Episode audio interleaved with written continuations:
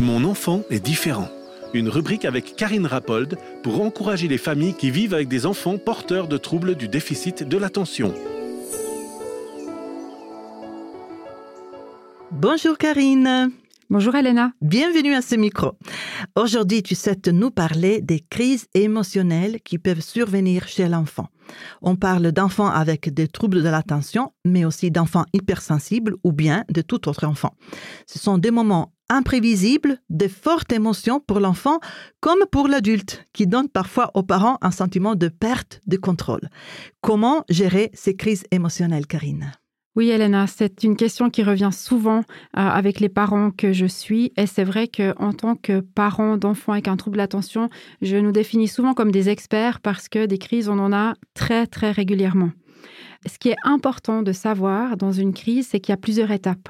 Et là, je te propose que pendant cette petite capsule, on divise la crise en trois étapes que je vais décrire pour euh, aider le parent à avoir la bonne attitude à chacune des étapes et cela devrait aider l'enfant et le parent à diminuer l'intensité des crises. Très bien. Alors, trois étapes, Karine. Oui. La première, c'est l'avant-crise, c'est-à-dire qu'il y a un, un, élément déclencheur qui va monter l'intensité de l'enfant. Il va peut-être devenir plus agité, peut-être que son ton de voix va changer, il aura de la peine à tenir en place, on voit qu'il y a quelque chose qui se prépare. Ce que tu dis est très intéressant. Il y a donc des indicateurs que nous, parents, nous pourrions détecter et qui signalent une éventuelle crise à venir, mais qui pourraient être stoppés à temps. Mais si on n'arrive pas, on est dedans, on est pendant. Alors c'est vrai, si on voit ces précurseurs, on peut essayer de calmer le jeu, de détendre euh, l'enfant. Mais si ça fonctionne pas et qu'il part en crise, le plus important à ce moment-là, c'est que le parent doit se taire. Et c'est tellement dur parce qu'au moment où ça explose, c'est là qu'on a envie de sortir nos émotions. Mais tout ce qu'on dit à ce moment-là va ne faire que augmenter la crise. Donc au moment de la crise, le plus important, c'est de ne rien dire et d'attendre que les émotions redescendent un temps de pause, donc pour permettre à chacun de, de retrouver son calme et de laisser les émotions s'apaiser. Et quand on a retrouvé son calme, alors on est dans l'après. Oui, lorsque la crise est passée et que le ton de l'enfant et du parent est redevenu plus calme, que son comportement s'est apaisé, à ce moment-là, on peut essayer de comprendre ce qui s'est passé. L'après-crise est importante pour plusieurs raisons. La première, c'est que l'enfant, il a besoin d'être rassuré de notre amour inconditionnel. Quoi qu'il ait fait, et qu'il y aura des conséquences peut-être par rapport à ce qu'il aura fait, mais notre amour pour lui ne change pas. Et ça, ça va lui donner de la sécurité.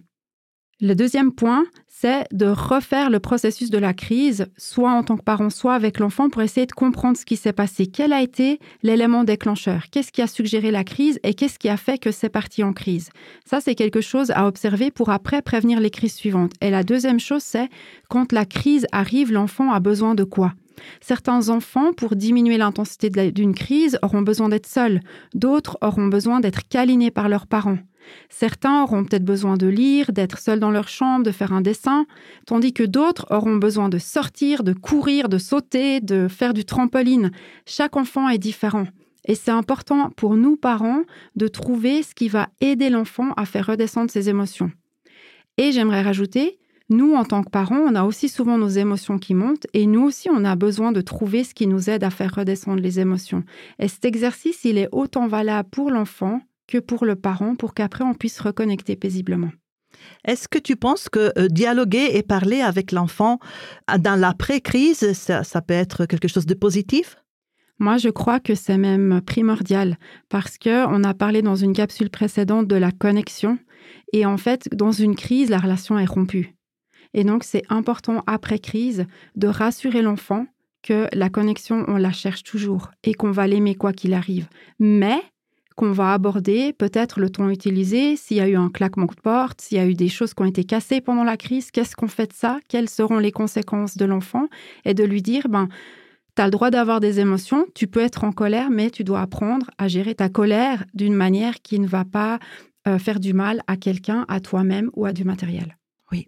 Et concernant aussi la crise, donc euh, les trois phases, hein, les trois étapes de la crise, donc l'avant, le pendant et le après, il y a quelque chose qui me vient à l'esprit et c'est la possibilité que les parents ont de fixer des limites, éventuellement parler aussi des conséquences. Quelle place ont les limites et les conséquences dans les crises? C'est une excellente question, euh, Elena, que tu nous poses. Et c'est vrai que je souhaiterais en y répondre dans la capsule suivante pour la bonne raison que lorsqu'on a affaire à des enfants différents, soit un TDAH ou un enfant hypersensible ou autre, comme tu l'as dit, l'intensité des crises, elle est plus forte, la fréquence, elle est plus forte. Et en fait, on ne peut pas juste dire aux parents, mais des limites. Il y a des fois une fatigue, il y a des fois un ras-le-bol, des schémas qui ne fonctionnent pas. Alors, on va en discuter de cette thématique dans la capsule suivante. Très volontiers, Karine. Merci d'avoir abordé déjà un sujet tellement délicat, la gestion des crises émotionnelles. Merci pour les pistes de réflexion que tu nous apportes et que chaque famille pourra transformer en piste d'action. Avant de se saluer, tu souhaites nous offrir encore la possibilité de faire jaillir une étincelle. Quelle est l'étincelle d'aujourd'hui? L'étincelle d'aujourd'hui, c'est que lorsque l'enfant est au pic de la crise, il est important de se taire, de ne pas donner de conséquences, de ne pas dire qu'on est énervé on attend que les émotions soient redescendues pour ensuite aller reconnecter avec l'enfant. Merci beaucoup Karine et à une prochaine. À une prochaine. C'était Mon enfant est différent, une rubrique proposée par Karine Rappold. Pour plus d'informations sur son livre, ses ateliers et coaching, rendez-vous sur son site www.l'étincelle-coaching.ch.